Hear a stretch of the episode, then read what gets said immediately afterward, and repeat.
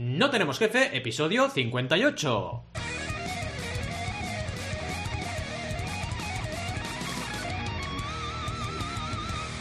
Bienvenidas y bienvenidos a NTJ o No Tenemos Jefe, el podcast donde hablamos de emprender con valores o de acelerar empresas. Lo que nos dé la gana, podemos ir de lo más técnico a lo más banal. Si es que hablar de acelerar empresas es banal. ¿Y quiénes hacemos este podcast? Ya lo sabéis, Alberto González, Adrià Tarrida, Roberto Aresena y un servidor Valentía Aconcia. Todos emprendedores que aceleramos empresas, bueno, y a veces las ralentizamos un poco, ¿eh? depende de cómo nos venga el día. Ya sabéis, va como va esto de emprender. Empecemos con el tema de hoy, que como habéis podido comprobar es la aceleración de empresas y la trayectoria profesional de un emprendedor, escritor y podcaster que vais a alucinar. Vais a alucinar pepinillos, ¿vale?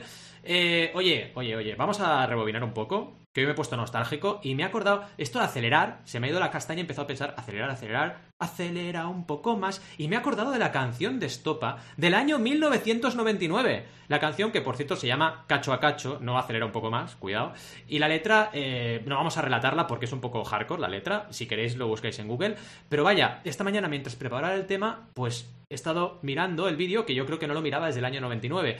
Y, y oye, 1999. Y es muy curioso porque al final del vídeo hacen un guiño a Matrix. A Matrix, que por cierto, película que también se estrenó en 1999. Total, que no me voy por las ramas. Todo esto me ha servido para darme cuenta de lo rápido que pasa el tiempo. De hecho, hostia, esto de acelerar, pues sí que acelera, porque el tiempo no veas. O sea, tengo ya 43 años, de aquí poco tendré 93, porque oye, esto va muy rápido, ¿no?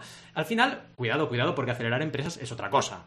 Esto al final no tiene nada que ver una cosa con la otra, porque nosotros eso de acelerar al volante no, ¿eh? Esto de acelerar con un coche no nos gusta. Pero acelerar empresas sí. ¿Por qué? Porque es un punto de inflexión. Es decir, cuando una empresa tiene que acelerar, porque hay momentos en las empresas en que tienen que acelerar sí o sí, estamos ante un punto de inflexión en el cual vemos cómo una empresa pasa de un estadio al siguiente. Lo mismo pasa cuando pasamos de idea a proyecto el momento, digamos, por ejemplo, del crowdfunding, donde yo me dedico al lanzamiento de proyectos, sería otro punto de inflexión. Pero está claro que hay proyectos que o aceleran o directamente no pueden seguir. Y vamos a hablar de todo ello con, con Frank Guillén, que es un crack en toda regla, emprendedor, podcaster y ahora escritor, así que está ya full equip. Y nos va a hablar un poquito de todo esto. ¿Qué le habrá enganchado esto de acelerar empresas? ¿Qué le habrá enganchado del podcasting? ¿Qué le habrá enganchado de escribir? Todo esto también lo veremos. Ya sabéis que aquí las entrevistas las hacemos desde una perspectiva también personal y hablamos con los entrevistados y las entrevistadas eh, un poquito más allá de lo que son los proyectos. Porque al final emprender tiene sentido si emprendes con valores. Al menos es lo que pensamos nosotros. Y otra cosa importante le vamos a preguntar. ¿Habrá escuchado alguna vez a Estopa eh, después del 99? ¿O será como yo, que casi no lo escucha a menos que lo oiga por ahí, ¿no? En fin, de todo eso y mucho más vamos a hablar. Y oye, vamos a ir por faena porque igual Morfeo nos despierta. Dice, oye, despierta, despierta, tómate la pastilla, que esto tiene relación con lo de la canción de Estopa. Y despierta, despierta, oye, y ya está. Imagínate que pasa eso en medio del podcast, pues que no podemos seguir. Estamos en Matrix, ya lo sabéis. Pero si salimos, ¿qué? Todo será ahí gris, con, con máquinas que nos quieren eh, comer y estas cosas que no molan. Así que vamos a por la sección y dejémonos de tonterías. Venga, a por ello. Bueno, y después de la introducción, que cada vez es más surrealista, vamos a ver cómo estáis. ¿Estáis vivos? Ah, por ahí, antes de, hablar con Frank, que es el más importante, yo qué sé, eh, Rob, ¿cómo estás? Aparte de soltando tacos. ¿Estás bien? Yo estoy maravilloso, maravilloso. Eh, me, ha encantado, me ha encantado tu, tu, introducción de hoy. Sobre todo has empezado incluso diciendo lo de... Ah, em, has tenido algún... De lo más técnico, has parecido ahí como un poco disléxico, así que me ha gustado muchísimo. Has empezado... soy, disléxico, sí. Eh, una cosa, em, tú cuando vas a comer vas a la taquería, ¿no? Sí. Porque como sueltas muchos tacos, ¡Oh! Este es el primero, Qué ¿eh? malo. Eh, si el primero en la cara, ¿eh? No hemos avisado a Fran, hay que avisarle de esto. Vale, que, es que Valentí es muy malo con el chiste. Sí. Siempre, y además nos ponemos efectos, tenemos efectos como este de aquí. O este de aquí cuando suelto chistes ah, malos. No, puedo evitar. gusta fracasar en directo. No gusta fracasar en directo. Sí, sí, es que así tenemos el éxito asegurado. Si fracasamos, esto es como los juegos gacha. Tienes que ir tirando hasta que te sale algo. Pues esto es igual. Fracasa, fracasa, fracasa, éxito. Fracasas, fracasas, fracasas, fracasas, éxito. Y tienes que ir tirando. Como las startups también. Claro, si no, Exacto. Si no, no hay éxito. Y el resto estáis vivos, ¿no? Bueno, me parece que. En Invernalia está bien, ¿no? Hasta el infinito, porque estamos. ¿Has saludado a los cuervos? ¿Has saludado a Jon Snow? ¿Cómo, están por ahí los.? Sí, estamos, en, el muro, en el muro están mm. todos ahí y más congelados que nunca. Es que, oye, claro, sois, estáis ahí arriba y además os queréis ir de Europa, pues ya está, metemos un muro, como el muro de Invernalia, y a tomar por saco. Y os congeláis. Que no, bajen los Wildings para, para Europa y ya está. Cuidado. Claro, una pregunta, Adrián. ¿Tú en qué lado del muro estás? ¿En la de los salvajes o en el otro? Yo, yo estoy. Yo soy, con la respuesta. Esta mañana me he ido a pasear y parecía un White Walker, ¿eh? Tenía. Ibas allí así, ¿no? Exacto. Vale, vale, vale. La verdad que acabo de caer que no habíamos caído desde, hace un tiempo, desde que empezamos este año, el wifi entre día y nosotros va, va, con aduanas. No me acordaba de eso, es verdad. Sí, Ahora vamos con aduanas. Sí, sí. Tiene que pasar a aduana el, wifi. Claro. El wifi. Desde llegar a España, claro. Oye, que no, entonces no sale muy caro, Rob. Ay, no sale muy caro Adrián, ¿no? Sí, sí, sí. no, no, sale. Hagamos números, ¿eh? Cuando importas a Adrián te devuelve el dinero. Ah, vale. vale, vale, vale. Entonces vale. Vale, vale. Eh, bueno, y entiendo que Ale está bien en, en, la zona del viento, ¿no? En wind, Perfectamente, aquí hace viento y, como siempre, todo bien. Eso sí, una cosa tengo que decirte, no creo que estemos en Matrix, porque no. creo que las máquinas nos diseñasen para grabar este podcast. Me parece un poco perturbador.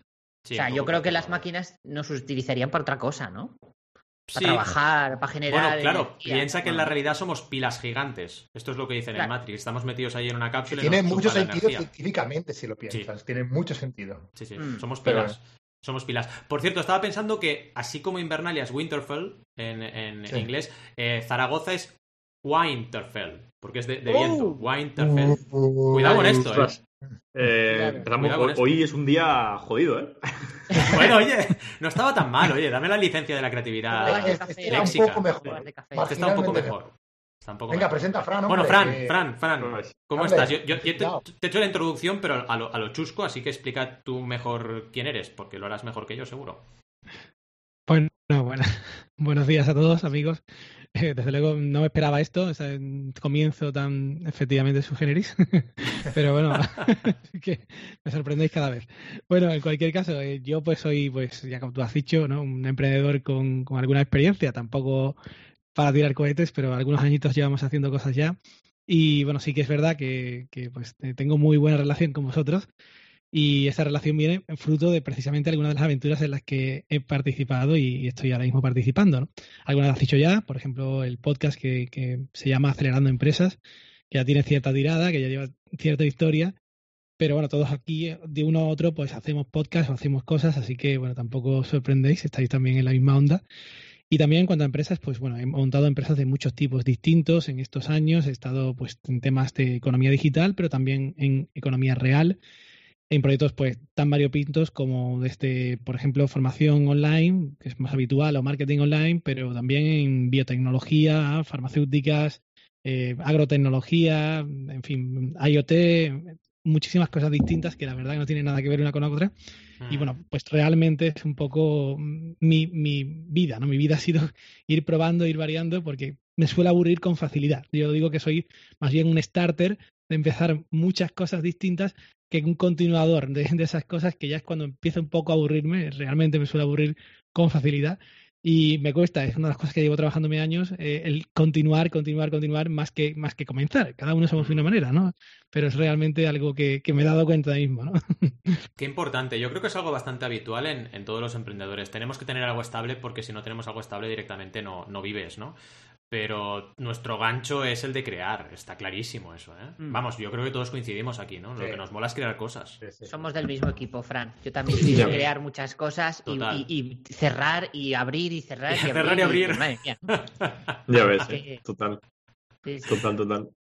Qué bueno. Y, Fran, realmente, bueno, ya más o menos lo has comentado así por encima, pero eh, llevas involucrado en las startups desde antes de que se pusieran de moda y, el gran boom, por decirlo así, eso todo aquí en España. ¿Y cómo, crees tú que ha cambiado el mundo de las startups en ese tiempo en el que llevas trabajando en el mundillo, en el sector? Bueno, ha cambiado mucho. Sinceramente, a ver, yo estudié ingeniería informática aquí en Sevilla y fíjate que yo quería realmente hacer cosas. Es una de las cosas que, de todas, desde que era pequeño, de que, desde que aprendí a programar con 13, 14 años en C y quería montar historias, ¿no? Lo que pasa es que yo pensaba que la mejor forma de hacer eso era trabajar, ¿no? Ir a pues, grandes empresas, ¿no? Y hacer de consultor, desarrollador tecnológico, lo que fuera. Eh, lo hice. Un tiempo estuve trabajando en consultoras grandes, pero me di cuenta que efectivamente eso no era lo que me molaba, ¿no? Con el tiempo te vas dando cuenta de que, bueno, pues no, como en vuestro programa, ¿no? No te gustaba tener jefe y además, sobre todo, querías sentirte libre, autónomo, ¿no? Como dice Dan Pink en su libro de verdad sobre qué nos motiva. Eh, realmente nos, nos gusta mucho sentirnos dueños de nuestro destino. Pero fíjate que por aquel entonces, contestando tu pregunta, a mí nadie me dijo que yo podía ser el dueño de mi destino. O por lo menos no me lo dijeron de la forma que yo lo pudiera entender.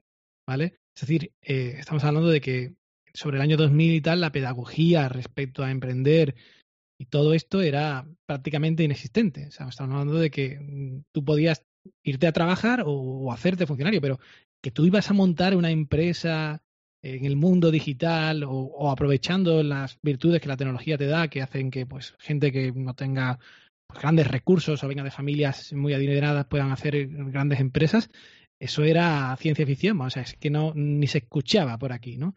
No digo que a lo mejor quizás en ciertas zonas de España un poquito más, pero ya te digo que en general era muy muy raro, ¿no? Y de hecho no había casos de éxito, no había eh, emprendedores e inversores así reconocidos, no había eh, programas de aceleración, incubadoras, entonces ha cambiado muchísimo, es decir, la década que acabamos justamente de cerrar, eh, a partir del 2010 y tal, sí que hay un boom mucho más alto de todo esto y evidentemente pues empiezan a venir pues todo el tema de las metodologías que empieza a fundar Steve Blank, eh, Eric Ries, ¿no? Yo estuve con ellos así en Silicon Valley, en particular con, con Steve Blank, y realmente pues cuando allí ya pues eran máster de esto, aquí empezábamos a escuchar, ¿no? De, todo este movimiento. Ya obviamente pues al final se como mancha de aceite se acabó predicando, pero pero a mí nadie me dijo nunca esto y yo cuando me di cuenta fue una revolución en mi vida, que yo tenía derecho a emprender, a intentarlo por mi cuenta, capacidad de poder hacerlo realidad sin nacer de una familia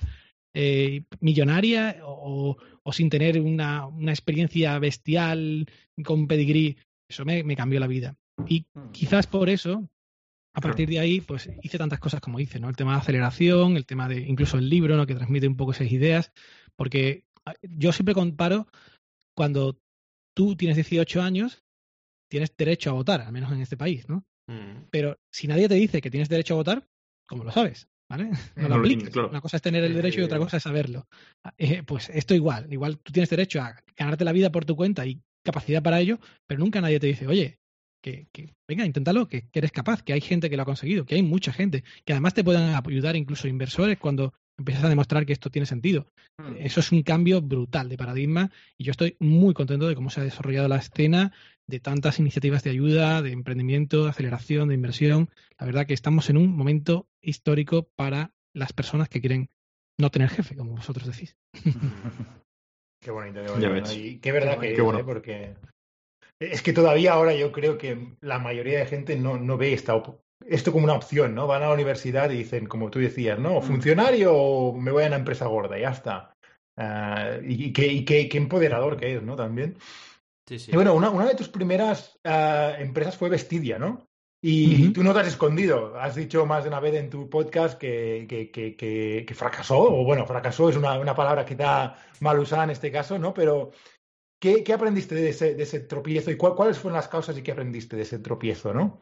Bueno, a ver, he fracasado otras veces. Lo que pasa es que esta fue como muy, muy bon, ¿no? Es decir, visible, ¿no? Antes, de eso incluso tuve algunas iniciativas, pero bueno, eran más tipo consultoría, servicios, venta de ordenadores, ¿no? Todos yo creo que hemos pasado un poco por ahí en algún momento. Y, pero realmente esta fue como un, gran boom, ¿no? Porque de un día para otro tenía una startup, cosa que hasta entonces tampoco era, pues estamos hablando de 2012, ¿eh? O sea que eh, realmente hace 10 años conceptos estos pues, eran poco habituales mm. y sí que es verdad que en ese momento conseguimos mucha tracción, al menos a nivel de alcance y de usuarios, y eso nos hizo que fuéramos muy populares. Yo estuve dando turné por todas las televisiones, periódicos, historias, en un momento que tampoco se hablaba tanto de este tipo de cuestiones, ni tampoco se hablaba tanto de inversión, ni de escalabilidad, ni todo ese tipo de cuestiones.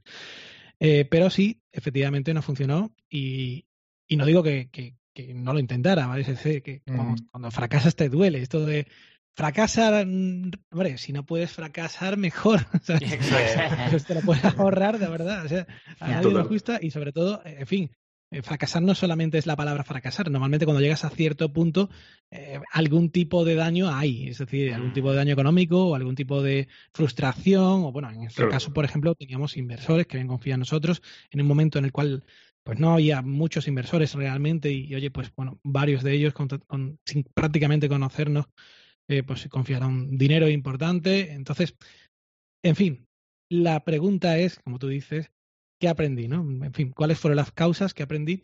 Pues fíjate, mira, yo, yo aquí, eh, por no hacerlo muy, muy largo, lo concentraría quizás en tres, ¿no? La primera, y es la más habitual y la que durante muchos años dije eh, de forma abierta, es el mercado no estaba preparado. ¿Vale? Es mm. decir, estamos hablando de que hoy en día la moda online es algo muy pues, estándar. Esta empresa era de asesorar qué debes ponerte o qué te viene bien o qué te pues, podría favorecer o qué te puede gustar en función de tus características, gustos y tal. Y te lo asesorábamos gratis. Es decir, nosotros cobrábamos por lo que se vendiera en todas las tiendas, que teníamos más de 500 tiendas, todas las importantes realmente eh, asociadas a la plataforma.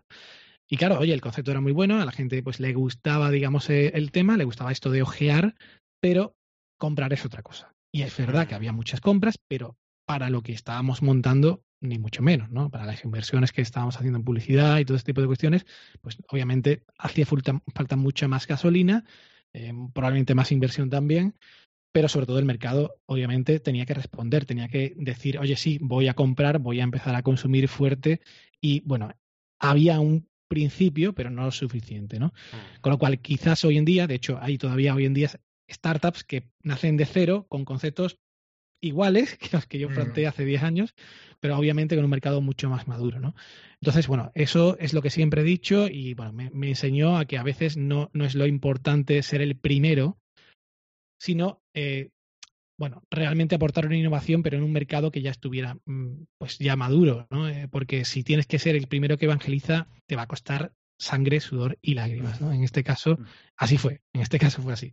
Pero esto no quiere decir que no pudiéramos haber salido adelante, porque podríamos haber continuado más tiempo, podríamos haber aguantado más el tirón y, bueno, creciendo poco a poco, pero, bueno, haber generado esa atracción y haber evangelizado lo suficiente.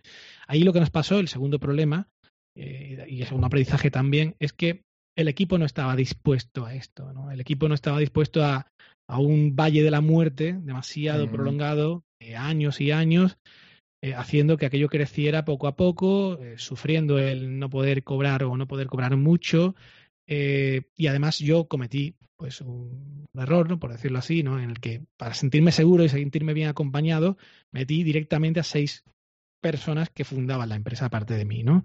Eh, no todos tenían el mismo porcentaje, pero es verdad que ese alimatías de socios, que además no estaba bien estructurado en el sentido de que no había un compromiso claro por escrito, ¿vale? De esto mm. hablo también mucho en el podcast, uh. del acuerdo de vesting, pacto de socios, que te permite que si alguien dice, oye, que yo me bajo de, del tren, ¿vale? Ya estoy cansado o no tengo más, a mí ha salido algo mejor, de hecho algún amigo pues le salió un trabajo en Silicon Valley, a otro pues oportunidades muy buenas que no podían rechazar, entre comillas, ¿no?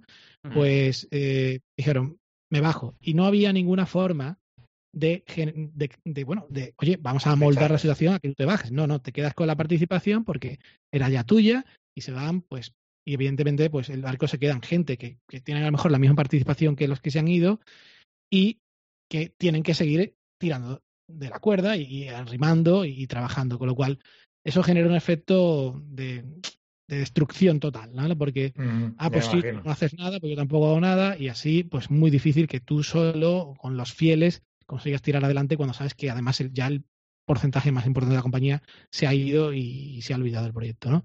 Con lo cual, importantísimo esto, hacer desde el principio acuerdos claros de vesting, es decir, de si te vas, qué pasa de la empresa, si te quedas este tiempo, qué pasa de la empresa, y esto, bueno, es algo muy habitual, pero obviamente si no lo sabes, como yo en este caso no lo sabía, pues obviamente no se podía hacer. Y por último, y esto es más importante que todo lo demás, sin duda, y bien, lo que más me ha costado, de verdad os digo, yo. El factor de fracaso más importante de Vestidia fui yo. Fui yo, porque a fin de cuentas, ¿quién e-, era el fundador? ¿Quién era el CEO? Yo, ¿no? Y si el mercado no estaba preparado, pues el que tenía que haberlo previsto era yo. Y no haberlo lanzado, o haberlo lanzado de otra manera, o cambiar de modelo de negocio, o lo que sea. Si había metido más socios de la cuenta o sin el acuerdo de vesting porque no sabía lo suficiente, ¿el culpable quién era? Pues también yo, que diseñé ese panel de fundadores.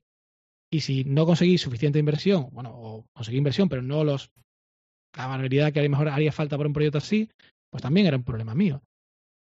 Así que, y esto me ha costado muchísimo, ¿eh?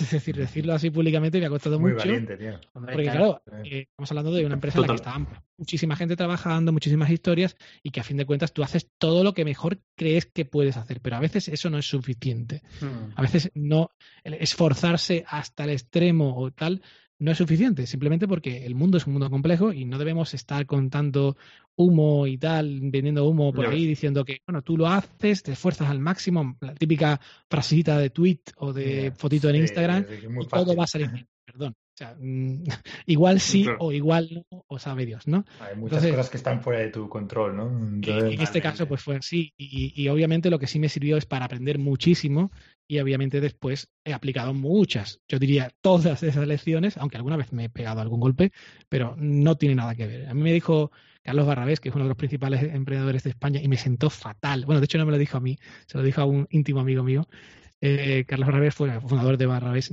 Barrabés Next y de una de las primeras tiendas online de, España, ¿no? De, equipamiento de montaña. Y pues un día lo recogí en el coche y tal, en una conferencia que dio, y bueno, estuvimos un rato hablando. Y bueno, me dio mucho ánimo tal. Y después habló conmigo, con mi amigo, que era el de confianza, yendo a, otra vez al AVE, y le dijo: Este chaval es, tiene, tiene potencial. Dice: Lo que pasa es que la primera vez no le va a salir bien, le va a salir bien la segunda. Y cuando me lo dijo mi amigo a mí me sentó como, como un tiro. me acabo de acordar ahora y no lo había contado nunca tampoco en público. Y, y, bueno, totalmente cierto. O sea, se dio cuenta que, bueno, buenas intenciones, pero esto es mucho más que buenas intenciones. Hay que, hay que generar mucho más eh, para, para conseguir el éxito. Totalmente. bueno. Sí, perdona, Al, di, no, iba a decir que has, has, contado un montón de cosas. La verdad es que con esta pregunta se da para otra escaleta entera. sí, sí, total. brutal, brutal. Me parece muy interesante las reflexiones que haces y también la valentía, que de hecho hicimos un podcast aquí en No Tenemos Jefe que comentó Roberto el fracaso que tuvo o su experiencia, digamos, no exitosa, si queremos llamarlo así, con una campaña de crowdfunding y demás. Y me parece súper valiente eso. Yo creo que es importante que la gente visibilice que, igual que uno tiene problemas vamos a llamarlos psicológicos o problemas sentimentales con tu pareja, con tus amigos, con el día a día, pues también ocurre cuando montas un negocio, ¿no? Que no es todo, ah, no, es que es trabajo y ya está, y cierro y a otra cosa. No, no, uno siente dolor y siente una serie de cosas y bueno, hay que superarlo, igual que cuando fallece alguien cercano, pues hay momentos de luto y bueno, ese tipo de cosas me parece interesante que se visibilicen porque creo que a día de hoy todavía no se visibiliza lo que debería realmente. Es interesante que te abras. 100%. Es súper importante y también una reflexión en positivo. Eh, ¿Cuánta gente en su primer proyecto consigue facturar? Que eso también es una de las, eh, digamos, de los bálsamos, ¿no? Que, que, Alberto y yo muchas veces comentamos, que sí, sí, cerramos, pero facturamos, ¿eh? Y eso no es tan fácil. Y también eso, en la segunda intentona, no nos ha ido tan mal a ninguno, ¿no? Así que, el, eh, ya lo decía Yoda, ¿no? El fracaso el, mejor maestro es, ¿no? Eh, es verdad, es que es, es, está muy manido, pero es verdad, el fracaso es el mejor maestro. A partir de ahí, eh, también te estoy muy de acuerdo contigo, Fran, no hace falta de darse cabezazos con la, contra la pared. Voy a fracasar, no, fracaso, fracaso. No, hombre, no, o sea, no, no, no, nos pasemos, ¿no? Pero es que aprendes mucho más de un fracaso que de un éxito. Es que el éxito también a veces lo, lo nubla todo, ¿no? Parece que todo, se ha hecho bien. No, hombre, no, seguro que se han hecho mal. Yo digo muchas veces, Valentín, que hay mucha gente que no se recupera nunca de un fracaso, pero hay todavía más gente que no se recupera nunca de un éxito. 100%. Les, va bien por pura chiripa y, no saben por qué. Y, es, muy peligroso, por cierto, ¿eh? porque yo he visto casos de gente que han tenido un éxito importante, ¿vale? Por, bueno, chiripa o por circunstancias, por el destino, por, un montón de cosas, pero eh, cuando lo han intentado hacer de nuevo, como han ido con ese extra de confianza de soy el rey del mambo, han metido mm. todos los recursos en algo y se han pegado la leche de su vida y de ahí es difícil levantarse. Esto pasaba mucho, por cierto, en el, en el, periodo inmobiliario, por ejemplo, pasó mucho. pero no solamente en eso, ¿eh? estoy hablando de empresas digitales, o sea, todo lo que estamos hablando aquí. Con lo cual hay que tener mucho, mucha humildad ¿no? de por qué te ha llegado el éxito en cierto momento y qué capacidad tienes tú de reproducir ese éxito en otras áreas. Cuidado, ¿eh? Cuidado ahí. De replicar. Mm. Sí, sí. Mm. Oye, y con todo ese conocimiento, eh, bueno, lanzas Impúlsame. Eh, ¿qué, te llevó a, ¿Qué te llevó a lanzar Impúlsame, eh, esa aceleradora de empresas que además entiendo que, dentro de su, de su entorno es, es completamente pilar y, referente, ¿no? ¿Qué te llevó a eso y, cuál ha sido esa aventura? ¿Cómo, ¿Cómo lo has vivido? Sí, bueno, a ver, somos ahora mismo la, la aceleradora, por decirlo así, decana de aquí en Andalucía, porque es verdad que algún proyecto nació también prácticamente a la misma vez, pero han ido cayendo. Mm. Y hay, otro proyecto que es el programa Minerva de, Sevilla, de la Junta de Andalucía con Vodafone, que en ese momento estaba orientada solamente a aplicaciones de dispositivos móviles, que estaban justamente en el boom, ¿no? Naciendo. Eh, realmente, a ver, Impulsame fue un poco la respuesta justamente esta frustración que yo sentía de tantas cosas que yo no sabía, ¿no? Y de justamente de tanta falta de, bueno, contacto con inversores, de tanta falta mm de pues eh, saber realmente pues cosas como lo del pacto de socios que os he dicho, eh, cuestiones básicas como el Link Startup, que bueno, sí que se ha empezado a hablar, pero en fin, mucha gente habla, incluso hoy todavía de Link Startup, y realmente los ves aplicar el Link Startup y dices, oh my god, ¿no? Igual que mucha gente habla de Agile o de Scrum y después lo ves uh. aplicarlo y dices tú, Dios mío, ¿vale? Entonces, bueno, pues eh, eso con una misión además de, de, ayudar directamente a los proyectos, de no vender humo, de no hacer talleres de, bueno, vamos a contar el caso de, como una vez me pasó, ¿no? De, la selección española. Además es un canvas de la selección española, perdona. O sea, a mí lo que me importa es mi proyecto, ¿sabes? Sí, exacto, ¿no? Eh, o de IBM, ¿no? O de Microsoft. Entonces, eh, nosotros trabajamos desde el principio, con esa orientación se, hizo. Y la verdad que, bueno, tengo que decir que aquí el apoyo fue pues de, los dirigentes de aquel momento en, en Mariana del Alcor, que dijeron, oye, vamos a hacerlo, aunque parezcamos casi como que esto es ridículo, ¿no? Y yo les puse el ejemplo de Boulder, no sé si lo conocéis. Eh, Boulder es un pueblo en, Colorado, ahora en ciudad, porque ha crecido tanto que ciudad, en la que pues se fundó ni más ni menos que Techstars, ¿vale? Es decir, la mayor aceleradora del mundo. Y que obviamente pues, aquella gente pues tenía una mentalidad bestial, hay un super eh, inversor que se llama Brad Fell que pues apoyó, el proyecto. Fijaos, no, hay Techstars ahora mismo en todo el mundo, pero cambió la economía de la zona. Bueno, pues yo le dije, si esto lo podía hacer allí, en las montañas rocosas, que además es que se parece hasta mucho la zona donde está eh, mm. mi pueblo natal, eh, pues oye, se puede hacer desde luego sin problema. Y la verdad que lo lanzamos y fue un boom, ¿no? Recuerdo que estuvimos entonces con la IOI y, bueno, eh, nos querían dar una sala pequeña y al final llenamos el, el, teatro más grande y todo el mundo de pie, una barbaridad, ¿no? Una atención mediática bestial, atrajimos a muchísima gente y como digo, hoy en día pues eh, ya un poco somos en ese sentido la referencia mm. por cambiar también un poco de concepto, ¿no? Inicialmente pues éramos muy solamente tecnológicos, hoy en día también somos de economía real, ayudamos también a empresas en marcha, no solamente a proyectos en estado de early stage, eh, y bueno, son seis ediciones que han creado un ecosistema fabuloso, ¿no? Tenemos un grupo de WhatsApp que arde, que todo el mundo se colabora, se ayuda, eh, se llaman, toman café, han salido hasta, hasta amores ahí, ¿no?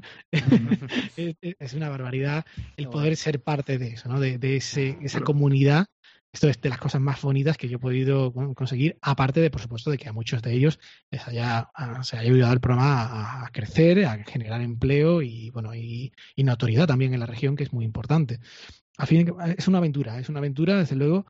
Yo creo que yo no sé si un 100%, pero probablemente cercano al 100% de satisfacción total de los emprendedores que han pasado por ahí. Y para mí eso es lo, para mí esa es mi vara de medir, ¿no? El hecho de que se haya conseguido exits millonarios, o sean unicornios o no, es una cosa que, que bueno, antes incluso hablábamos eh, fuera de, del directo, eh, depende un poco de la ambición de cada persona y no todo el mundo tiene que ser Google, no todo el mundo tiene que ser Facebook, ni todo el mundo tiene que ser Cabify, ¿no? Entonces, pues bueno, en lo que cada uno busque en su vida, pues igual te vamos a ayudar a, intentar conseguirlo.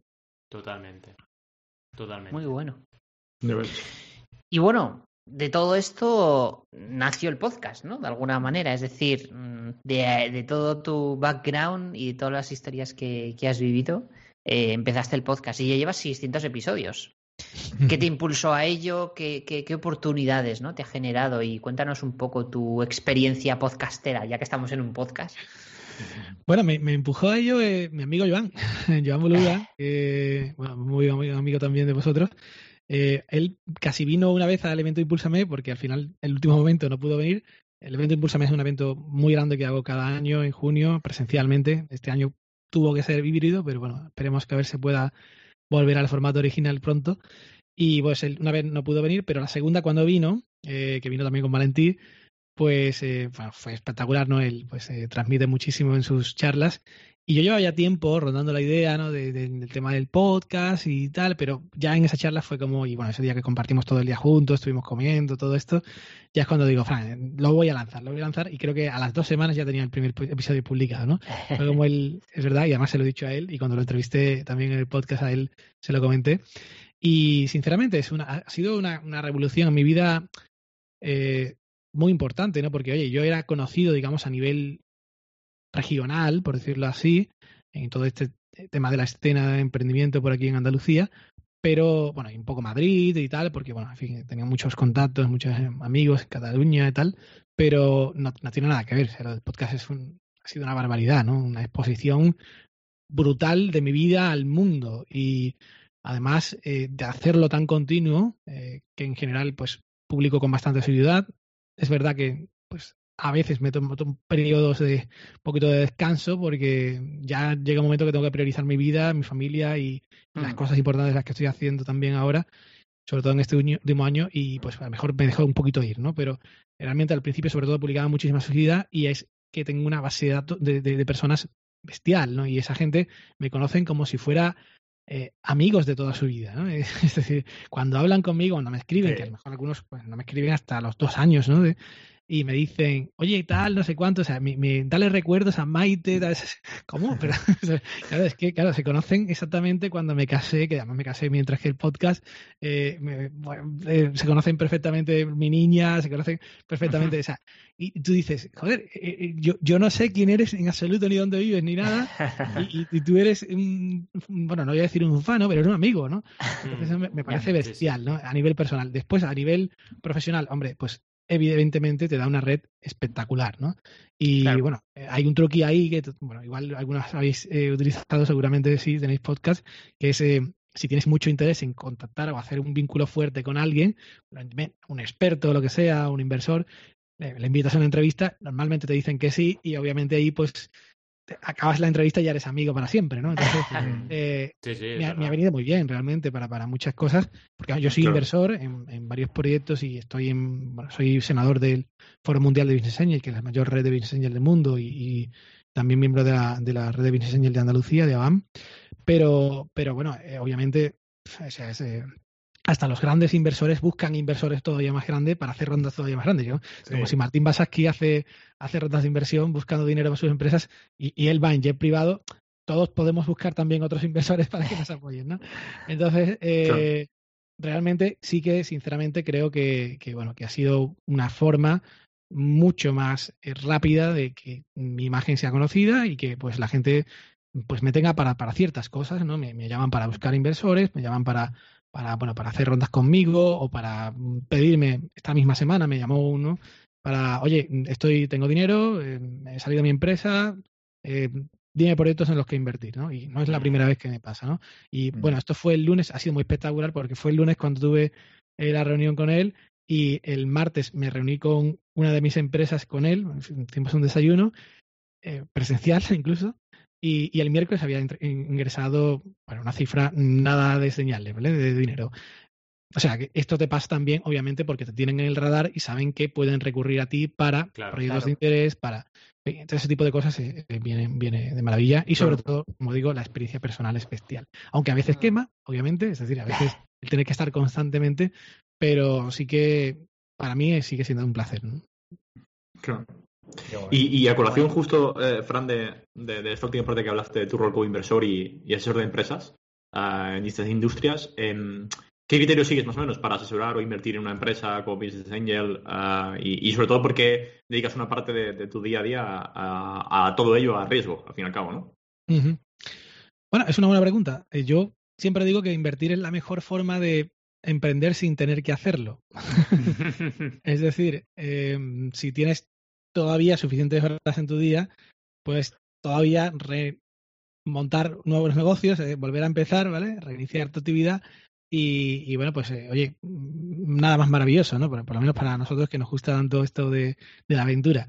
Mm. Pero si ya obviamente pues no te da más la vida o quieres equilibrar un poco, ¿vale? ya no estás en el momento de, estar todos los días a tope, fines de semana incluidos, pues obviamente pues empieza a bajar un poco el pilón y efectivamente te permite eh, invertir en proyectos si, si tienes la capacidad económica y te sientes parte de ellos, eh, te consultan, estás dentro. Eh, claro, entonces para mí justamente este es uno de los criterios, ¿no? El, que mm. yo pueda sentir que estoy dentro. Hay proyectos que, porque son más tipo crowdfunding o porque son tipos rondas muy grandes o historias, tú entras y te olvidas, ¿no? En ese caso te van a dar unas KPIs al cabo del año o cada seis meses o tres, pero poder de hablar, decidir o mm. poco, ¿no? Si en cambio entras en compañías que tengas ya un feeling importante con los eh, emprendedores, porque los conozcas o porque se habla mucho a ti y de partida te quieran dar un papel importante de advisor. No digo que, tengas que cobrar, ni mucho menos, ¿no? Simplemente, oye, que, te sientas parte.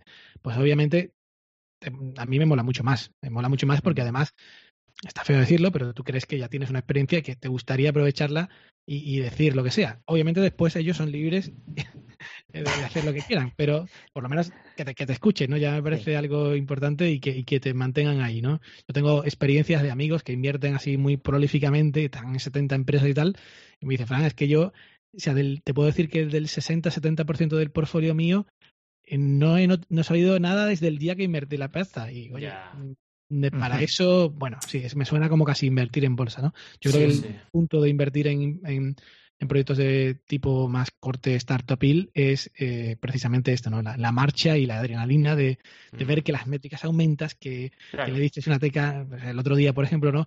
Eh, una de las empresas, oye, pues ¿por qué no vamos a duplicar los precios. No voy a decir el nombre, no voy a ser que venga alguien a mi puerta esta tarde, pero vamos a duplicar el precio. Y, no, ¿cómo vas a duplicar el precio? Tal. Bueno, pues el resultado, se duplicó el precio, mm. bajó el churn rate, es decir, bajó el número de, miembros que se bajaban, porque era un membership, ¿no?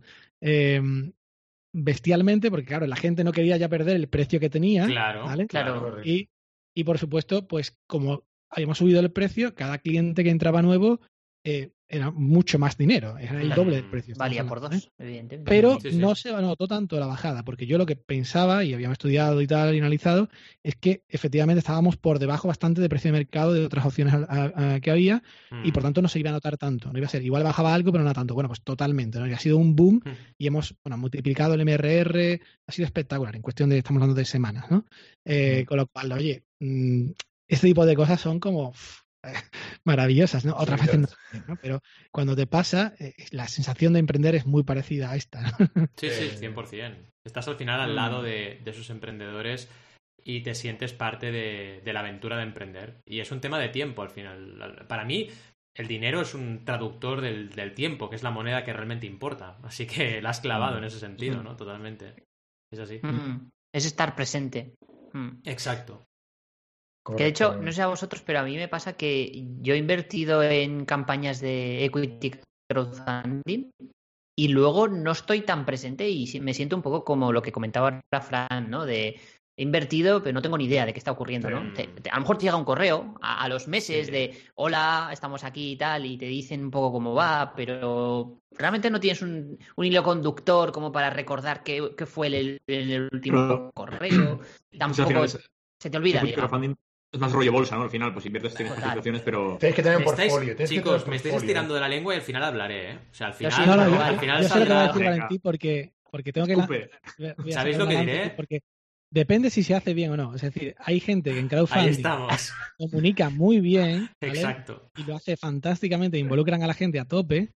Y otra gente que en el mundo de pues la inversión normal, igual tienes hasta un porcentaje alto y pasan absolutamente de ti. de ti, exacto. ¿vale? Entonces, es más bien el equipo fundador y qué política tenga un poco ahí que, realmente el instrumento. Igual tu experiencia ha sido particularmente con esto, pero depende de. Pero es normal lo que dice Alberto, porque yo me he encontrado también así, pero estoy 100% de acuerdo con lo que comentabas, Fran, y era lo que quería decir, que a veces hay rondas grandes que tienes un porcentaje alto y tampoco hay una responsabilidad de parte de los emprendedores de informarte de lo que está pasando ahí. Y en crowdfunding pasa también al revés. Hay empresas que sí, que son muy serias y te van enviando informes. Si tú les preguntas, te contestan. Y también depende un poco en gran parte del rol del inversor en muchos casos también de que estén más eh, interesados en, saber de la, de la, empresa o menos, ¿no? Pero vaya, mm. que lo de siempre, depende. Así que lo has resumido perfectamente bien. Sí, sí, total. A ver, tengo culpa también ¿eh? estar pendiente. Que sí, que podría chutarles un correo todos los días de hola, ¿cómo va? ¿Cómo va? Podría ser un pesado, ¿no? Realmente. Sí, a ver, hay que ver el otro lado, ¿eh? Cuando tú estás eh, en el otro lado y pues has conseguido inversores y tal, eh, yo creo que muchas veces no se comunica por miedo a, mm, traicionar el espíritu de lo que tenías antes o, la idea que se han hecho de ti. Porque claro, cuando ah. van las cosas bien, la gente suele comunicar mucho más. Mm, es verdad, eso. Pero cuando las cosas van no tan bien, pues claro, mm. quieres como casi tapar un poco lo que está pasando, a ver si mejoramos y entonces ya te lo Y es peor ¿eh? todavía, y esto pasa en campañas de crowdfunding de recompensa, pasa un montón. Cuando las cosas no van bien, la gente no comunica, entonces las personas que tienen que recibir ese producto o ese servicio todavía se enfadan más, porque como no hay comunicación, piensan lo peor del mundo es súper importante. Un poco como empezábamos, ¿no? Lo que has hecho tú y tenemos que hacer todos, de reconocer los aciertos y los desaciertos y transmitirlos y compartirlos con la gente que te está acompañando en el viaje. Y si vas por ahí, sea cual sea el resultado, la gente va a ser mucho más comprensiva contigo, sin duda. Mm. No, y de hecho es un camino a largo plazo. Cuando te das cuenta que realmente la gente que te apoya eh, no te está apoyando solamente en este momento, sino que pueden hacer un follow-on e invertir más después o claro apoyarte en otro tipo de empresas que hagas en el futuro, porque no va a ser mm. seguramente tu única empresa en tu vida. Pues claro, tú lo ves en un juego a largo plazo, en un juego infinito, como dice mm. Simon Sinek, y en ese juego a largo plazo, pues obviamente a ti lo que te importa, lo que te debería importar es ser nice, es decir, ser muy, muy amable, que la gente esté muy contenta contigo, incluso aunque vaya mal, para mantener después esas relaciones a largo plazo y que hablen de ti. Yo tengo hoy, entre mis mejores amigos, gente que palmó pasta en Vestidia, ¿vale? Mm. siguen siendo mis mejores amigos y me reciben, pues, por ejemplo, en Madrid o en Barcelona, con los brazos abiertos, me invitan a comer, me juntan con gente súper interesante y, bueno, asumen como parte del proceso. Pero si tú no eres nice, si tú no comunicas, si tú no eres transparente y nos dices las cosas, eh, va a ser muy difícil después que esa relación a largo plazo vaya. 100%. Venga, Adrián, lánzate, que tienes una pregunta por ahí. Tengo una pregunta para ti, Fran. Porque el hilo conductor de nuestro podcast es emprender con principios, ¿vale? Aunque no lo parezca, que no se nos va la bola muchísimo. Demasiado. Ese debería ser el hilo conductor, ¿no? Y sabiendo muchas de las empresas en las que has invertido, por ejemplo, Vitrus Biotech, por ejemplo, yo creo que para ti los principios son muy importantes, ¿no? Y, en general, a la hora de invertir y a la hora de emprender, ¿qué, papel juegan los principios para ti, según tú? Bueno, a ver, es verdad que hay un, hay como dos capas de respuesta a esta pregunta. Una es eh, en qué te metes, ¿no? Yo obviamente solamente me meto en negocios que ya no te digo que, que sean, me parece, me parezca que sean éticos, ¿no? Y por supuesto morales, eh, todo este tipo de cuestiones, sino que incluso realmente de verdad ayuden, tengan un propósito, ¿no? Y bueno, tú referías, ¿no? Plasvitec, ¿no? Que, es una empresa de tratamiento del cáncer. Tenemos resultados espectaculares con remisiones completas en cáncer como el de pulmón, que es hoy en día incurable, por más que se diga, o triple negativo de mama, que es también incurable por más que se diga, o, bueno, linfomas, ¿no? que son complicadísimos, ¿no? Mm. Y tenemos casos espectaculares, o, tratamiento del COVID, por el que nos ha sido premiado, y de hecho la semana que viene voy también a un premio a Madrid por esto.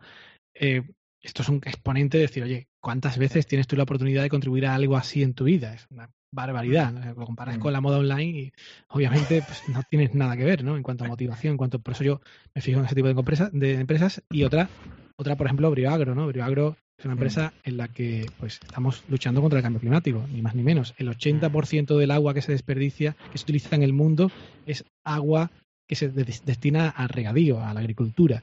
Y por tanto, con el problema extremo que tenemos de, estrés hídrico mundial, la, la, Organización del Comercio Mundial dice que estamos hablando de que en 2025 un tercio de la población mundial tendrá absoluta escasez de agua. Es una barbaridad.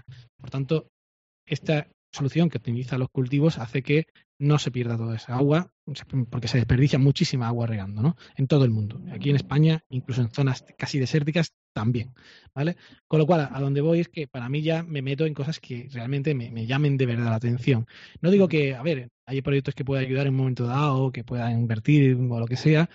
Eh, bueno, en fin, hay cosas en e-commerce que están bien y tal, pero realmente me parece que deberían cubrir un propósito importante. ¿no? Esto es la parte más, digamos, de, visión.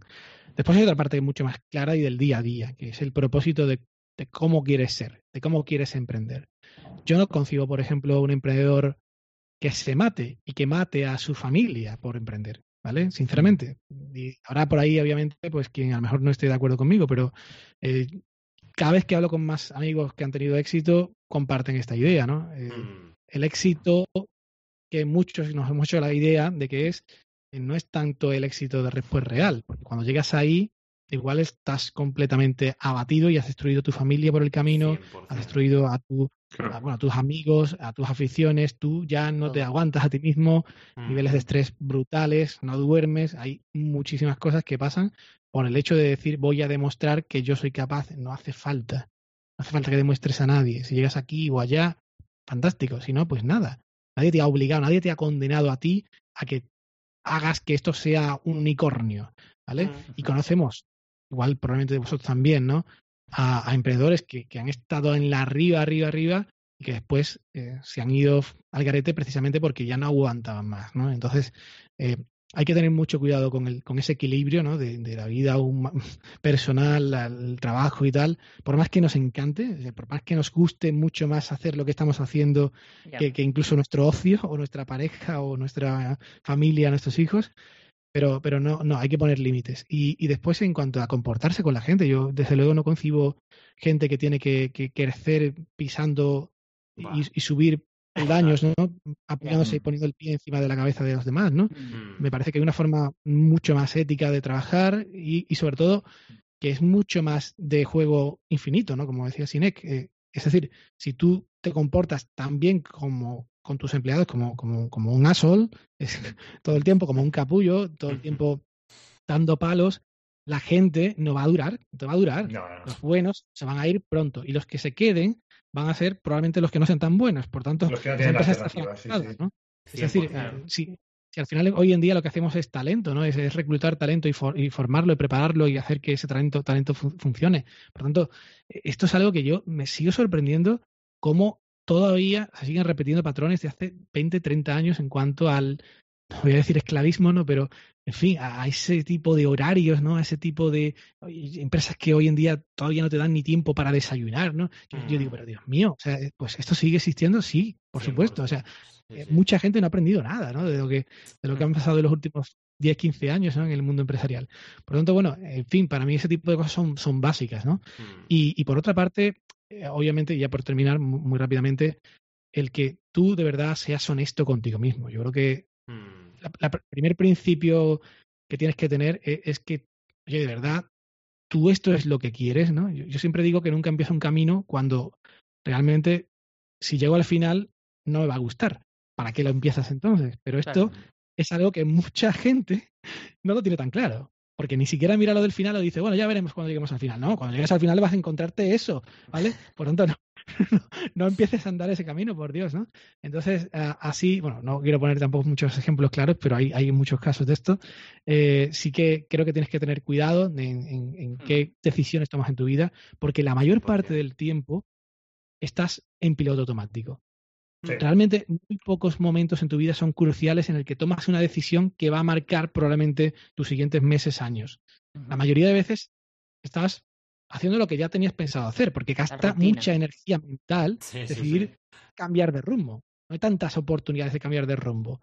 Por tanto, hay que tener cuidado con, esos momentos. Hay que, tener, hay que evaluar todas las variables. Mm. Totalmente.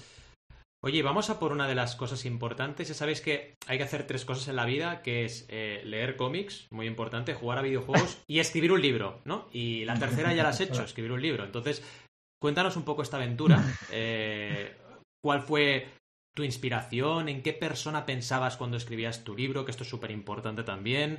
¿Y cómo ha sido la, el subidón? Permíteme llamarlo así, el subidón que, es publicar un libro y también el resultado que has tenido a nivel mediático, que ha sido muy notable. Cuéntanos un poco esta aventura, que es súper interesante. Vale, bueno, eh, yo he hecho lo del árbol, eh, lo de la niña, también tengo niña, y lo del libro, lo del cómic, no. no, no, sí. Bueno, he hecho la broma. bueno, a ver, es una aventura nueva y esto pues fue imaginad que estáis en una playa paradisíaca de Tailandia, en una bañera de hidromasaje, mirando al océano. Pues ese era yo, después de mi viaje de novios en Krabi, Tailandia.